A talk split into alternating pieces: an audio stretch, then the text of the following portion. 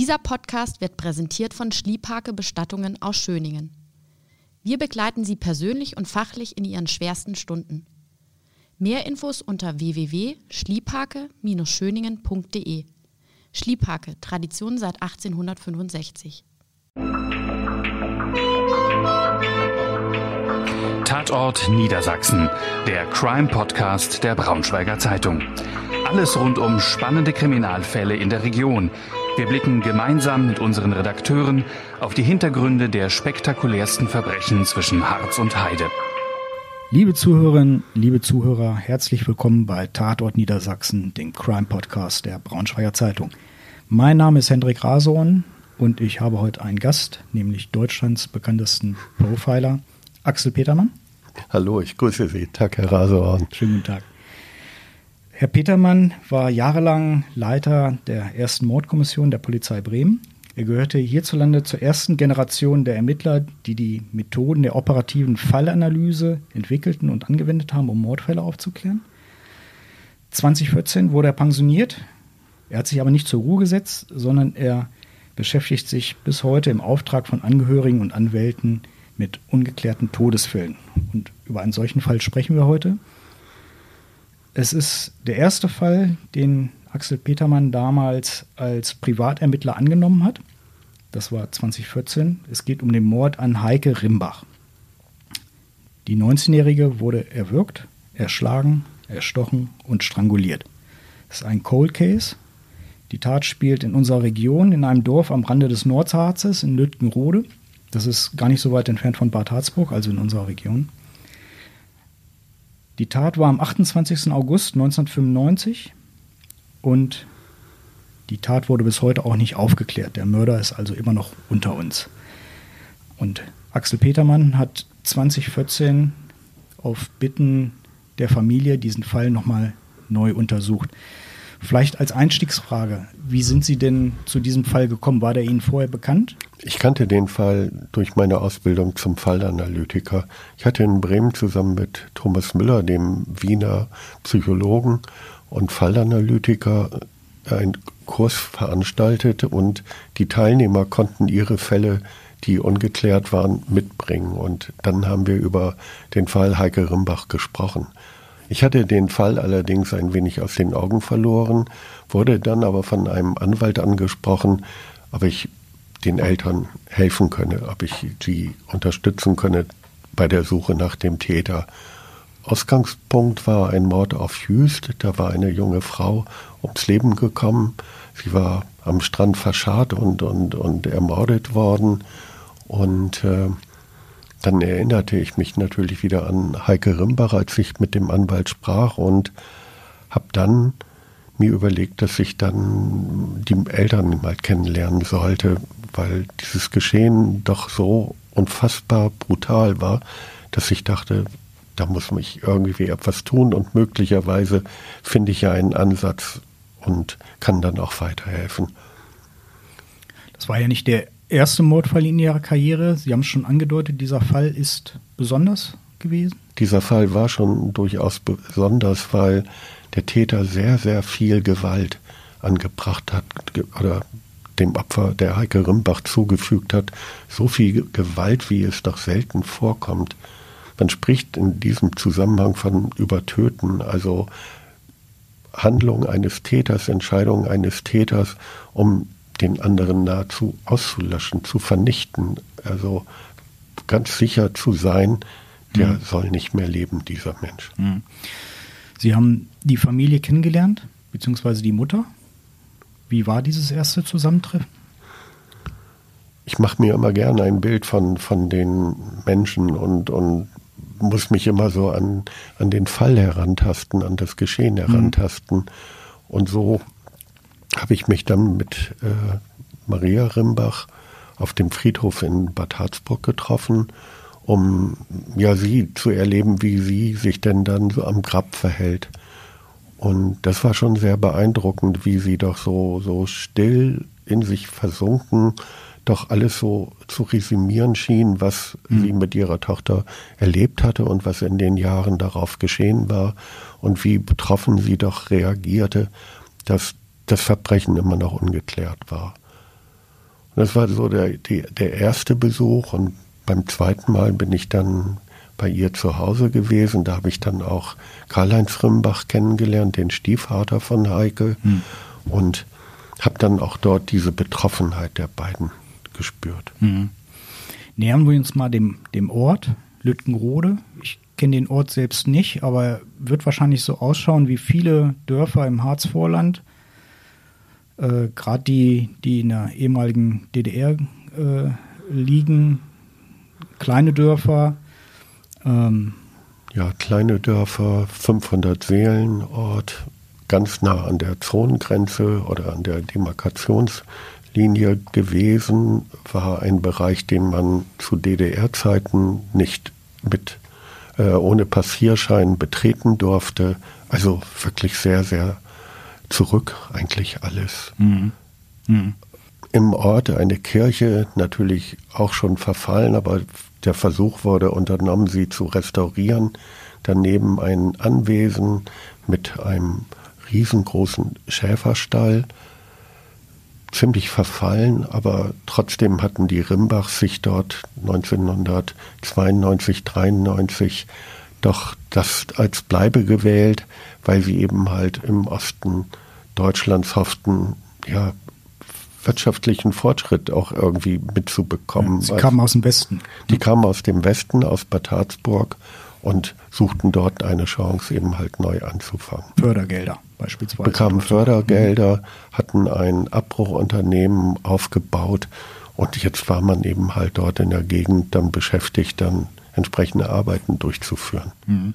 Sie haben den Ort selbst besucht? Ich bin mehrfach in Lütgenrode gewesen, weil das ist so mein Ansatz, wenn ich über eine, ja, einen, einen Fall nachdenke, mhm. mich dem Geschehen nähern möchte, dann muss ich da am Tatort gewesen sein, egal wie lange die Tat zurückliegt. Aber ich vertrete die Auffassung, dass ich da durchaus doch die Nähe dann, die ich benötige, um Einschätzungen durchführen zu können, dann auch dadurch erhalte. Mhm. Sie haben schon ein bisschen was über die Familie gesagt, weshalb die nach Lüttenrode gekommen sind. Was ist noch so über die Familie bekannt gewesen? Über das innerfamiliäre Verhältnis beispielsweise? Ja, Maria Rimbach, Karl-Heinz Rimbach. Die beiden waren verheiratet, hatten zwei Kinder, zwei Söhne gemeinsam. Äh, Heike ist letztendlich das Stiefkind, Stiefkind von Karl-Heinz Rimbach, aber sie war erst wenige Monate alt, als er dann mhm. in die Familie da kam, oder besser gesagt, äh, Maria Rimbach dann heiratete. Also es war so, als wäre er der leibliche Vater. Karl-Heinz Rimbach ist ein, ich sag mal, ein, ein, ohne das jetzt negativ zu sehen, oder werten zu wollen. Er ist ein Malocher gewesen, der morgens früh aufstand, der den ganzen Tag aktiv war und schaffte und mhm. mehr oder weniger mit den Arbeitsklamotten abends ins Bett ging. Also für ihn war, war seine Arbeit doch wirklich so das Wesentliche. Maria Rimbach versuchte das Kaufmännische zu organisieren und die beiden sind viel unterwegs gewesen, so dass die Kinder doch eher für sich oder auf sich gestellt waren. Mhm. Was heißt Kinder, die beiden Jungen, die waren jetzt auch schon 16, 17 Jahre alt und Heike ja fast 20. Genau. Und die war in einer Ausbildung in einem Schlachtereibetrieb mhm. als Verkäuferin. Sollte sie, auch dort übernommen werden. Genau, sie war im dritten Lehrjahr, gerade erst wenige Tage zuvor gekommen. Das ist ein Aspekt, der eigentlich auch bedeutsam sein könnte, weil sich nämlich ihr freier Tag veränderte. Der wurde auf einen Montag gelegt, war sonst ein Donnerstag gewesen. Und an einem Montag ist sie auch getötet worden, als sie ihren freien Tag hatte. Im Betrieb, im, im Geschäft, da war sie sehr anerkannt. Ich habe mit ihrem Chef dann auch sprechen können, der war auch viele Jahre später noch voll des Lobes. Und sie hätte da sicherlich ihren Weg auch gefunden. Mhm. Vielleicht mal die Person Heike Rimbach beschreiben, äußerlich. Wie, wie sah die aus?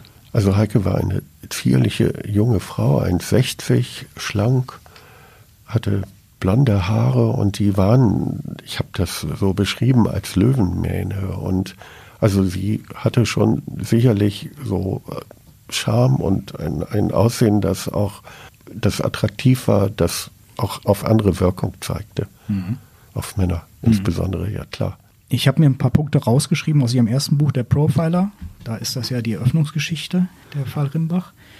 Und ähm, da wird sie so charakterisiert, einerseits ruhig, zurückhaltend, freundlich, respektiert, ähm, andererseits aber auch selbstbewusst, zielstrebig, vertrauenswürdig, fleißig, pünktlich, sei wohl nicht jedem um den Hals gefallen und konnte auch zickig werden. Das sind so Punkte, die ich mir rausgeschrieben habe. Ähm, es wird auch eine Szene geschrieben, ein, ein Streit mit ihrem Ex-Freund, wo sie sehr impulsiv reagiert hätte, äh, wo dann der Vater dann dazugekommen ist und sie mit einer Backpfeife dann beruhigen musste. Ähm, hatte Heike Rimbach Partner? Ja, Heike Rimbach hatte einen Partner, einen langjährigen Partner. Der war etwas älter als sie und er muss sie sehr, sehr verehrt haben. So jedenfalls ihre Mutter und auch Karl-Heinz Rimbach. Das muss Heike aber irgendwie zu viel geworden sein. Zu eng. Er, zu ja. eng geworden ja. sein. Also irgendwie sei er so besitzergreifend gewesen. Und unglücklicherweise, sage ich mal, hat sie sich dann verliebt in einen anderen, in einen Arbeitskollegen, mit dem sie gemeinsam eine Schulung machte. Und der wohnte allerdings einige Kilometer von Lütgenrode entfernt, 50 Kilometer, was für die damalige Zeit ja eine irre, irre Entfernung war. Aber sie hat es dem, dem eigentlichen Freund, dem ersten Freund auch mitgeteilt, dass die Beziehung zu Ende sei, was der allerdings überhaupt gar nicht ertragen hat können. Und Maria Rimbach hat mir erzählt, dass er doch sich weiterhin so verhielt, als sei er nach wie vor Heikes Freund. Und Gast der Familie. Und Gast der Familie und, und, und als wäre eigentlich gar nicht so geschehen. Und äh, das hat natürlich Maria Rimbach irgendwo ja schon imponiert, weil sie dachte, naja, der steht zu Heike. Mhm. Aber Heike war nicht besonders amused, wie man wohl heute sagen würde, weil sie ja mit dem, mit dem neuen Freund zusammen sein wollte. Mhm. Also er war ihr zu besitzergreifend, auch im Nachhinein. Man kann schon bald sagen, dass er sie stalkte, dass er sie versuchte auszuspähen und auch dann eben halt immer davon zu überzeugen versuchte, dass er doch eigentlich der Richtige sei. Mhm. Ich hatte ja eingangs gesagt, die Tat war am 28. August, zumindest zurückgerechnet soll es an dem Tag gewesen sein. Wie haben sich denn die Ereignisse in den Tagen oder Stunden davor ereignet? Also der 28. das war ja ein Montag. Das war ein Montag. Am Sonntag ist man äh, in der Familie zusammen gewesen. Zum Abend wollte Heike noch telefonieren gehen. Zu Hause gab es kein Telefon, das war stillgelegt worden. Ähm, ja, sie musste also zur Telefonzelle. Früher hat, musste man manchmal noch zur Telefonzelle ja, in einen anderen Ort gehen. Genau, ja. das war ja eigentlich auch gar nicht so schlecht, so Telefonzellen zu haben. Aber heute versucht man, heute würde man ja vergeblich eine suchen, aber heute haben wir alle Handys, ja. die gab es damals nicht. Also man konnte nicht einfach mal eben sagen, ich schicke eine SMS oder WhatsApp oder was es da alles so gibt. Nee, also sie wollte telefonieren, erreichte den Freund nicht, kam dann zurück und dann hat die Familie zusammen Mittag gegessen. Sie ist dann in ihr Zimmer gegangen, das war in der ersten Etage des Hauses und soll dort, wie die Brüder sagten, noch Fernsehen geguckt haben. Hm. Machen wir einen Sprung jetzt zum 29. August. Dort wurde sie ja entdeckt. Also die Familie hat sich Sorgen gemacht. Niemand wusste, wo sie war. Sie hatte ja einen freien Tag und war allein zu Hause. Familienmitglieder kommen nach Hause und sie wird nicht entdeckt. Zunächst einmal. Aber dann am nächsten Tag wird sie entdeckt. Was war das für eine Situation? Also am Montag ist nach Heike gesucht worden, weil sie ja mit ihrer Mutter eine Verabredung gehabt hatte und ja, man wunderte sich, dass sie ohne eine Nachricht zu hinterlassen einfach vermeintlich, vermutlich weggegangen sein sollte. Die Situation am Montag war so, dass Heike sich mit ihrer Mutter verabredet hatte, dass ihr jüngerer Bruder zur Freiwilligen Feuerwehr wollte und schon mal nach ihr gucken sollte. Mach dich fertig, so nach dem Motto. Aber er fand sie nicht. Und Maria Rimbach dann später ebenso, als sie im Zimmer guckte. Das war schon ein bisschen verwunderlich, denn im Zimmer gab es doch einiges, was eigentlich darauf hätte hindeuten können oder eigentlich auch hätte hin, darauf hindeuten müssen, dass da etwas passiert war. Zum Beispiel? Es gab Blut am Bett, es gab Blut auf dem Boden, es gab eine zerschlagene Schale, in der Schwimmkerzen ursprünglich drin gewesen waren. Die war jetzt auf dem Boden. Mhm. Einiges war vom Tisch heruntergefallen. Nun könnte man sagen, die Ordnung war vielleicht nicht immer so, dass das jetzt besonders aufgefallen wäre oder hätte auffallen müssen. Aber man machte sich erstmal keine Gedanken. Mhm. Am nächsten Tag hat dann Maria Rimbach bei der Firma angerufen, in der Schlachterei, und da erfuhr sie, nein, deine Tochter ist nicht da. Und dann hat sie die Polizei informiert, die dann auch sagten, ja, beruhig dich erstmal, die wird bei ihrem Freund sein oder wie auch immer und da wird schon nichts passiert sein. Das ist ja, wenn man sie als Kriminalist fragt, sag ich mal, wenn ein Mensch verschwindet, ist das für die Polizei erstmal nicht der, äh, gleich der Anlass, sozusagen den ganzen Motor hochzufahren, oder? Ja, es kommt immer darauf an, wer verschwindet. Wenn es sich um Kinder handelt, dann wird der Motor gleich hochgefahren. Mhm. Bei erwachsenen Menschen versucht man doch vielleicht so zu überlegen, ob es nicht auch normale Gründe geben könnte, dass jemand einfach, ja, was anderes vorhat, erstmal keine Lust hat, nach Hause zu gehen. Das ist ja etwas, was wir dürfen, zum Glück. Also schreibt uns ja niemand vor. Mhm. Moralisch ist das vielleicht nicht so in Ordnung, wenn man nicht sagt, wo man ist, aber das soll es ja geben. Mhm. Und in diesem Fall hat man angenommen, ja, die ist frisch verliebt, die hat einen neuen Freund, die wird zu dem hingefahren sein, wird den, den, die Arbeit verbummelt haben und wird sich sicherlich dann schon wieder melden. Karl-Heinz Rimbach hat das aber keine Ruhe gelassen. Der ist dann von der Arbeit nach Hause gefahren und äh, hatte gehofft, dass sie möglicherweise mit dem Bus zwischenzeitlich dann eingetroffen sein könnte. Ist sie aber nicht. Nein, ist sie nicht. Er ist dann über die Werkstatt, weil er keinen eigenen Schlüssel hatte und niemand auf sein Klingeln öffnete, ist er über die Werkstatt dann äh, in die erste Etage gegangen, hat aber zuvor sich gewundert, als er vor dem Haus stand, dass doch Katzen in so einer äh, Dachluke. in einer Dachluke waren. Mhm. Und das wunderte ihn und er fragte sich, wie kommen die da hin? Das waren die Katzen von Heike Rimbach, ne? Ja, die genau. soll wohl gerade eine junge Katze gehabt haben und da sei es ungewöhnlich, wenn die dann da auf dem, dem Dachboden da herumlaufen würde. Ich habe das nicht so als ungewöhnlich empfunden und habe gedacht, Mensch, auf dem Land, da laufen doch die Katzen frei herum. Warum mhm. muss er denn da nun oben gucken?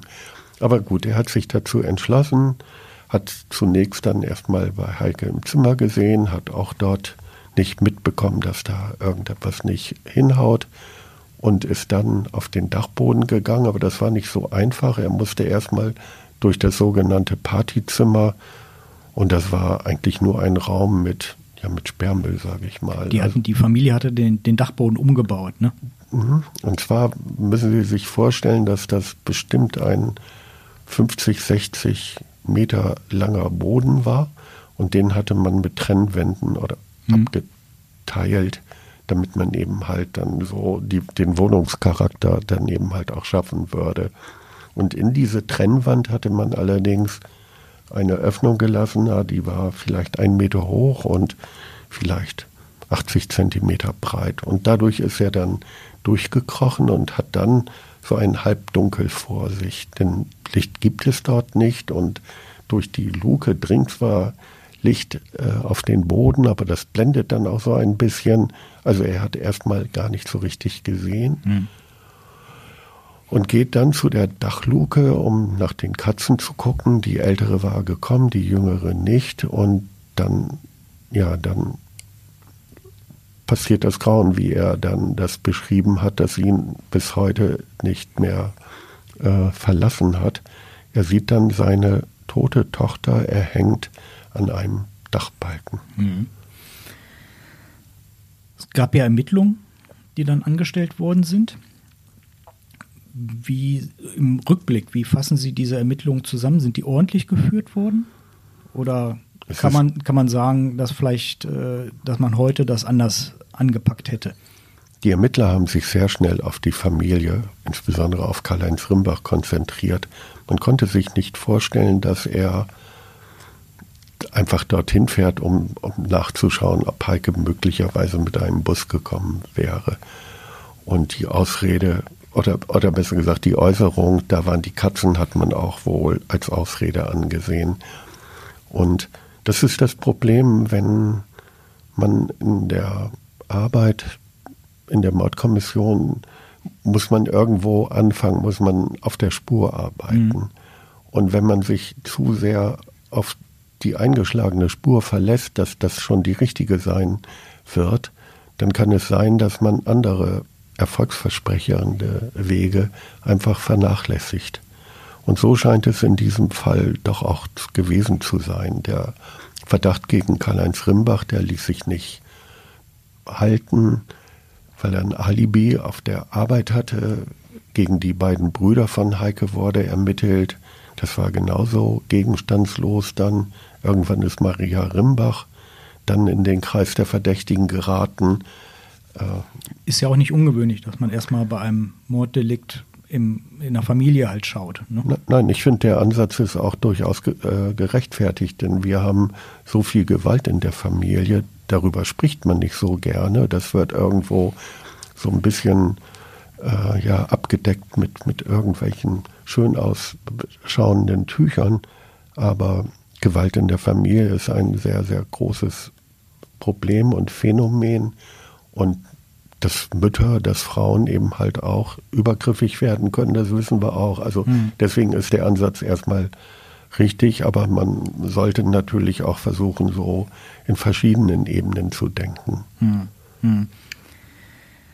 Es gab ja über die Jahre verschiedene Verdächtige. Sie hatten jetzt schon gesagt, erstmal wurde sich auf die Familie konzentriert, dann auf äh, Ex-Freund, aktuellen Freund, Arbeitskollegen. Wir hatten da schon drüber gesprochen.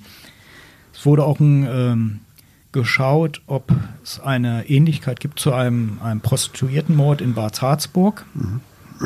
Hat sich aber alles nicht verifizieren lassen und letztendlich ist dieser Fall bis heute ungeklärt. Jetzt sind wir wieder im Jahr 2014 und jetzt kommt Axel Petermann zum ersten Mal okay. nach Lüttenrode. Ja. Und Sie haben sich nochmal alles angeschaut. Was hatten Sie denn als Grundlage dafür? Das waren ja schon einige Jahre, die da ins Land gegangen sind. Und ich kann mir vorstellen, dass das auch vielleicht vor Ort auch alles nicht mehr so ganz so frisch ist und so, ja. wie es wie es zur Tatzeit halt entsprochen hat. Vielleicht noch eben ein Satz zu den Ermittlungen, die doch gegen verschiedene Verdächtige geführt worden waren. Mhm. Das Problem ist immer dann, wenn ich eine Todeszeit nicht genau feststellen kann, dass ich auch Probleme habe, Alibi überprüfen zu können. Und das war in diesem Fall so. Ah, okay. Man hat zwar die, die normalen Methoden angewandt, aber letztendlich hat man immer eine, eine, eine Bandbreite von mehreren Stunden, in der sich dann das Verbrechen ereignet haben kann.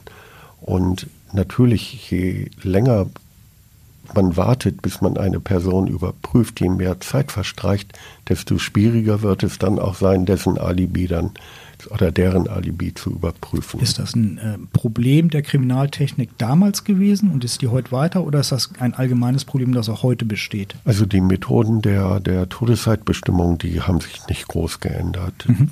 Man hat die Temperatur der Umgebung gemessen, man hat die Rektaltemperatur von Heike Rimbach gemessen, aber die war schon der Umgebungstemperatur angeglichen, so dass man sagen konnte, sie muss mindestens. Es hatte keine Aussagekraft mehr wahrscheinlich. Ja, sie muss mindestens so und so viele Stunden hm. tot gewesen sein. Und die anderen äh, Überprüfungsmöglichkeiten, die man hat, wie zum Beispiel Totenstarre, Leichenflecken, äh, supravitale Reaktion, also man leitet Strom in, in die, die, die Wangen oder in die Augenlider und guckt, ob die noch reagieren, die war nicht mehr anzuwenden.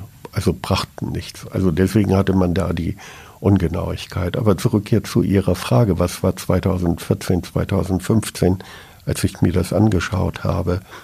Ich hatte die Akte, das war sehr, sehr wichtig, denn ohne die Akte mit den Berichten hätte ich gar nicht anzufangen brauchen. Und was dann noch dazu kam, war, dass mir jemand äh, Aufnahmen, die Tatortfotos gab.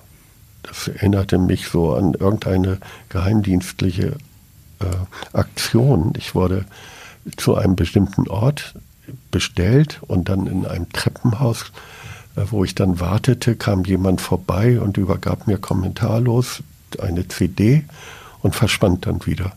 Und äh, da hatte ich dann die Bilder, was natürlich sehr, sehr mhm. gut war. Mhm. Und so habe ich dann angefangen, mich so über die Bilder in den Tatort hineinzudenken. Was toll war, Maria Rimbach hatte es hinbekommen, dass die Polizei und die Staatsanwaltschaft, dass die damit einverstanden waren, dass ich mir den Tatort ansehen konnte. Und so war der Eigentümer des Anwesens eben halt auch bereit, dann wieder zu öffnen. Und so war ich dann, naja, zehn, nee, 20 Jahre später war ich dann am, am Tatort und hatte in der linken Hand meine, meine Bilder und konnte dann eben halt vergleichen, mhm. was sich denn da so verändert hatte. Mhm. Und verändert hatte sich natürlich eine ganze Menge. Aber Heike Zimmer war noch da, klar, die Tapeten hingen herunter, äh, der Gang zum, die, die Spuren von damals, die Blutspuren waren natürlich weg, die Einrichtung, die Möbel waren weg. Aber mit den Fotos ging das gut zu rekonstruieren. Bewohnt? Nicht mehr wahrscheinlich. Nein, gar ne? nicht. Also seit dem Auszug der mhm. Rimbachs hat da niemand gewohnt.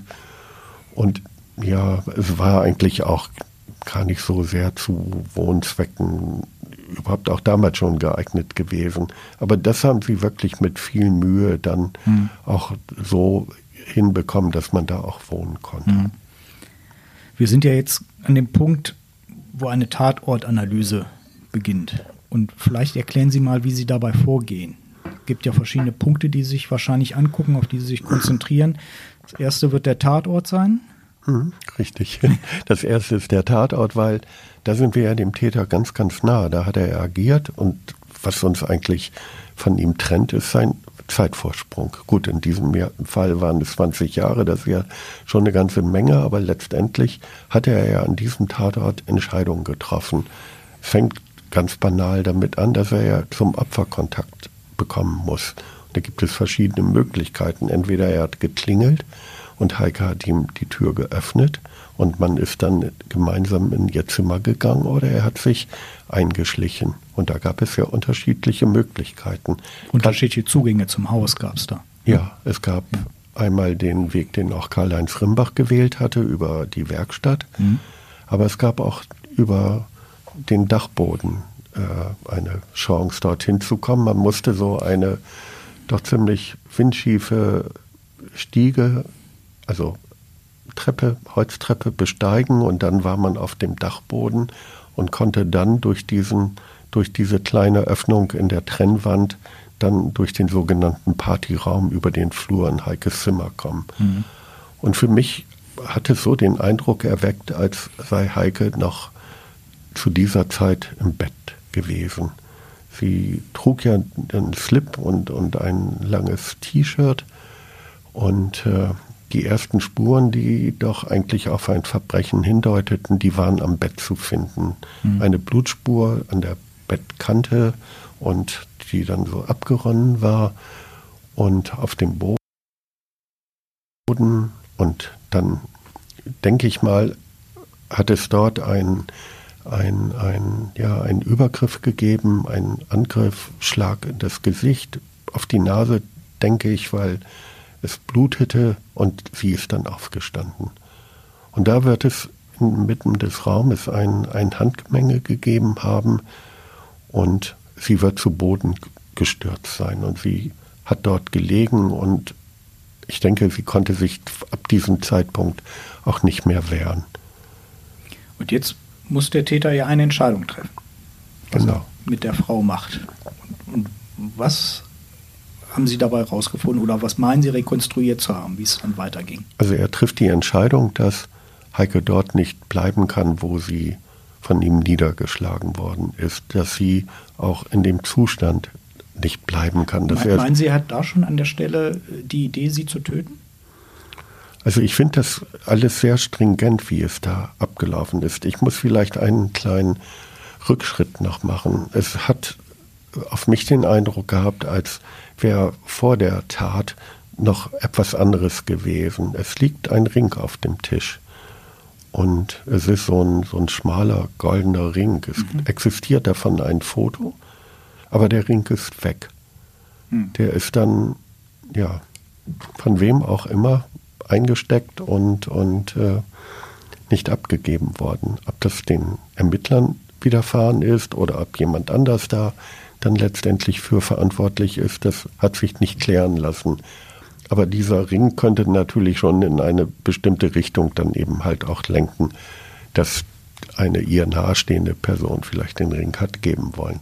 Gut, aber wie gesagt, es gibt, findet die, die Auseinandersetzung statt, Schläge ins Gesicht, Kampf im Zimmer, Heike stürzt zu Boden und dann trifft er die Entscheidung, dass sie aus dem Zimmer heraus muss und dass er sie dann über den Flur durch den Partyraum, durch die Öffnung auf den Boden, dann auf den, den, den großen Heuboden dann schleppt also, oder schleift, besser Nach gesagt. Und nochmal die Nachfrage. Meinen Sie, da gab es schon den Mordvorsatz an der Stelle?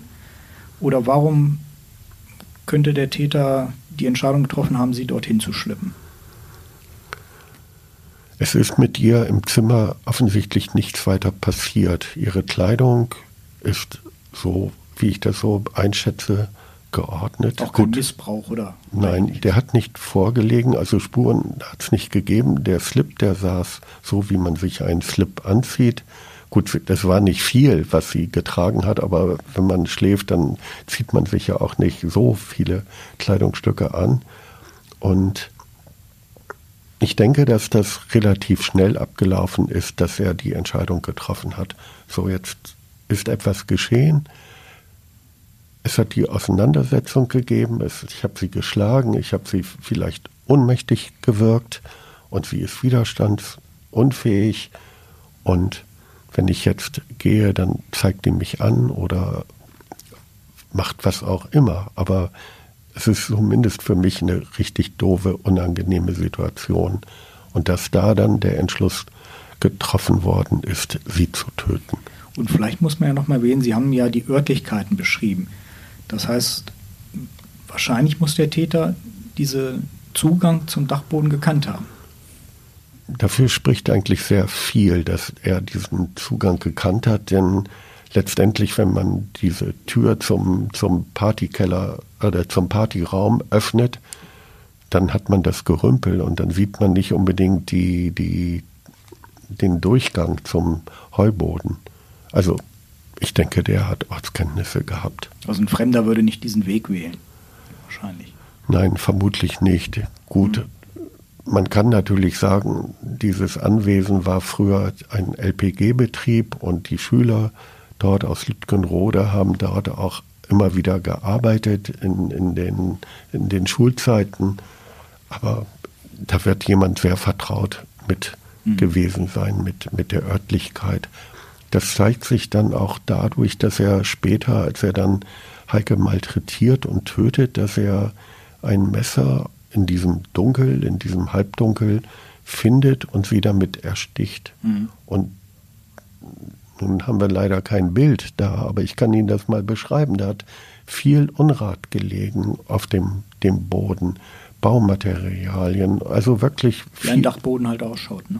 Ja, ja also Genau. Und dann im Dunkeln und da findet man ein Messer, das benutzt worden war, als dann diese, diese Trennwand äh, errichtet wurde.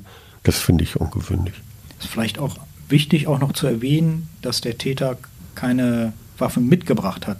Genau, er hat, er hat Waffen der Gelegenheit benutzt. Also er war nicht vorbereitet. Mhm. Und diese Waffe war für ihn dann auch, ja, letztendlich ohne Bedeutung. Er hat sie weggeworfen auf einen Zwischenboden und da konnte man dann das Messer finden. Beschreiben Sie mal die, die Reihenfolge, wie es dann weitergegangen ist. Also er hat, also er hat halt, also sie war, war, war bewusstlos, bewusstlos oder halb bewusstlos, wie auch immer. Ich denke, sie war bewusstlos. Bewusstlos und zwar schleift er sie dann über den Boden und es gibt an wenigen Stellen gibt es Blutspuren in einer Höhe, die durchaus so eine blutende Stelle im Gesicht vermuten lassen. Und dann zieht er sie durch den Raum und da bleibt sie dann zunächst erstmal liegen. Und dann sucht er einen, einen Haken und findet dann auch so einen schweren Gegenstand und schlägt damit wirklich häufig auf ihren Kopf. Und ich denke, dass sie da schon tot gewesen sein dürfte. Also zumindest sehr, sehr schwer verletzt. Der Schädel war sogar gebrochen, ne? Genau. Und das wäre eine Verletzung gewesen, die auch zum Tode geführt hätte. Aber er hört nicht auf, er sucht sich noch ein, dieses Messer und er sticht sie. Und dann das Finale, was, was ich also so wirklich so, ja, so empörend auch finde, dass er sie dann auffängt und, und äh, dann aber in Anführungszeichen nichts weiter mit dir macht, sondern dann, dann geht. Dann scheint so die, die Wut, die dahinter steckt, die scheint dann durchaus vorbei zu sein. 30 Messerstiche oder mehr als 30 Messerstiche waren es. Schädel gebrochen durch die Schläge, hatte ich geschrieben, und am Ende auch noch aufgehängt. Ich, als ich, als ich diesen, über diesen Fall gelesen habe, hatte ich als ersten Gedanken, ähm, ich habe mal mit einem Mediziner über einen anderen Fall gesprochen und äh, der hat mir erklärt, so einfach stirbt es sich nicht, wie es beispielsweise im Film immer gezeigt wird. Also ein Mensch ist durchaus robust, äh, was sowas angeht. Könnte es sein, also er hat, er hat sie geschlagen, sie ist ohnmächtig, dann schlägt er ihr den Kopf ein, sie lebt immer noch und dann versucht er halt immer weiterzumachen, damit sie endlich stirbt und er kommt nicht weiter und dann als letztes fällt ihm ein, jetzt muss sie aufgeknüpft werden. Oder ist das für sie eine, eine Kette, eine auf sich aufbauende Kette, dass das Opfer am Ende ganz bestimmt ja, degeneriert werden soll? Also es gibt diese verschiedenen Ansätze. Einmal Wut, Hass, Aggression, die Gewalt produzieren, die nicht notwendig ist, einen Menschen zu töten. Das erleben wir immer dann, wenn Täter und Opfer sich kannten. Äh, aber auch Fälle, wo häufig jugendliche Täter, intoxikierte Täter äh, töten wollen und so wie Sie das eben gerade beschrieben haben, das Opfer zeigt einen Lebenswillen und will nicht sterben, dass dann die Gewalt erhöht wird mhm. und dass es dann auch dann eben halt zu diesen massiven Verletzungen kommen kann, bis der Täter dann sich ganz sicher sein kann, das Opfer ist auch tot. Also das wäre auch natürlich eine Erklärung. Haben Sie in Ihrer Kriminalistenkarriere oft solche Übertötungen erlebt? Also das Übertöten in Partnerschaftskonflikten, wenn sich Frauen getrennt hatten, wenn die Männer das nicht einsehen konnten, dass sie Macht und Dominanz verloren haben, dass sie nicht diejenigen waren, die sagten so, wenn die, wann eine Beziehung endet, das bestimme ich, die nicht wollten, dass andere dann eben halt mit der Frau dann ein neues Leben anfangen konnten und da sagten sie sich, dann töte ich eher, um, um die Frau für mich zu bewahren. Und da kann es dann tatsächlich auch dazu kommen, dass viel Gewalt gezeigt wird und äh, ja, das Opfer dann auch ganz, ganz schwere Verletzungen dann hat. Hm. Wurde Heike Rimbach ein Zufallsopfer? Das denke ich nicht. Also ein Täter trifft ja Entscheidungen, das hatte ich ja anfangs schon mal gesagt und es ist die Entscheidung des Täters gewesen, in das Haus zu gehen. Und wenn Heike ihm nicht die Tür aufgemacht hat, dann hat er das ja bewusst gemacht. Und sollte es ein Einbrecher gewesen sein, so hätte er ja durchaus, wenn er die junge Frau da in ihrem Zimmer entdeckt, hätte er ja auch durchaus die Chance gehabt zu fliehen. Wenn man sich jetzt den Ring wieder vor Augen führt, wer legt den dahin? Also von, von die Familie kennt ihn nicht, vom neuen Freund soll der Ring nicht stammen. Ja, also so zufällig liegt da kein Ring. Also deswegen denke ich, es ist schon eine Tat der Nähe, dass Heike ihren Mörder kannte. Mhm. Jetzt sind wir ja das, was sozusagen den Profiler ausmacht, also ein Profil des Täters zu entwerfen. Wir haben uns den Tatort angeguckt, wir haben uns die Verletzungen am Opfer angeguckt Und wir haben auch schon ganz am Anfang auch so ein bisschen auf die Persönlichkeit des Opfers geblickt. Was machen Sie jetzt aus all dem, was Sie wissen? Jetzt versuche ich mir zu überlegen, wo ist denn das Motiv genau? Und damit sind wir ja schon angefangen. Wir haben ein Sexualdelikt, haben wir ausgeschlossen. Es spricht doch vieles dafür, dass es ein eskalierendes Geschehen war, dass der Täter, der spätere Täter, gar nicht die Absicht hatte, Heike Rimbach zu töten. Möglicherweise wollte er mit ihr etwas ganz Persönliches besprechen und das hat nicht so hingehauen. Die möglicherweise so die, die letzte Aussprache. Und jetzt schau doch mal, was ich für ein toller Kerl bin und was du an mir haben könntest und so weiter. Und das klappt nicht. Und wenn es denn eine solche Situation gewesen sein sollte, so muss man wissen, dass Tötungen, die dann in diesem Rahmen geschehen, in der Regel nicht äh, so aus der Situation mhm. heraus passieren, sondern das baut sich nach und nach auf. Da ist so eine latente Tatbereitschaft vorhanden. Und mhm. so erkläre ich mir das. Haben Sie eine Idee, wer der Täter gewesen sein könnte?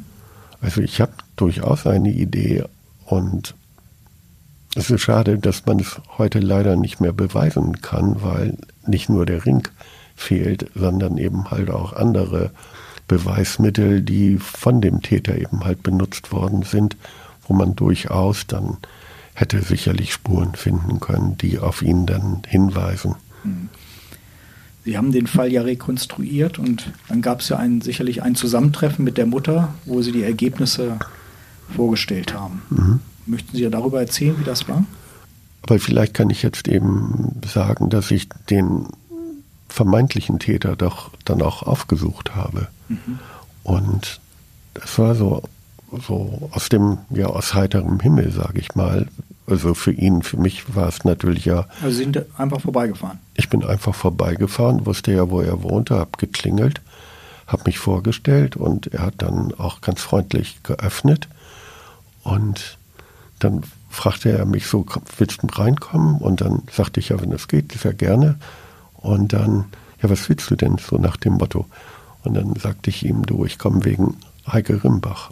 Und die Reaktion, die er dann zeigte, die war wirklich ungewöhnlich. Ich habe selten einen Menschen so reagieren sehen wie ihn. Also das ganze Blut, sage ich mal, wich aus seinem Gesicht. Er wurde aschfahl, er musste sich auf die Treppe setzen, weil ich so das Gefühl hatte, der wird mir ohnmächtig. Und dann sammelte er sich aber relativ schnell und sagte, ach, also so sinngemäß mit der Einladung lassen wir mal sein. Und ich habe keine Lust mit dir zu sprechen und dann stand ich da, aber die Reaktion war es mir eigentlich wert gewesen. Und äh, ja, wie war die Reaktion der Mutter? Etwas, was sie eigentlich eine Bestätigung, die sie oder ihrer Gedanken in gewisser Weise. Und ja, es geht natürlich immer Betroffenheit einher, weil sie sich dann eben halt auch gefragt hat, warum hat man das damals nicht weiter verfolgt, ist dieser Spur danach gegangen, was allerdings nicht ganz richtig ist, denn letztendlich war dieser frühere Partner von ihr, also von Heike, war ja auch schon mal der Verdächtige, mhm. wurde dann aus der Untersuchungshaft entlassen, ähm, weil Blutspuren von Heike an seiner Kleidung, an sein, einem seiner Schuhe gefunden worden waren. Äh, ja, es ist, Maria Rimbach ist eine Frau, die kämpft, die aber jetzt auch sicherlich, der jetzt auch ganz klar geworden ist, dass die Tat nicht mehr aufgeklärt wird. Wir hatten vor einiger Zeit dann nochmal ein bisschen Hoffnung, weil sich nämlich die Nachfolgerin von Heike, also bei dem jungen Mann, an sie gewandt hatte mhm. und berichtete, welche Eindrücke sie von diesem damals jungen Mann hatte.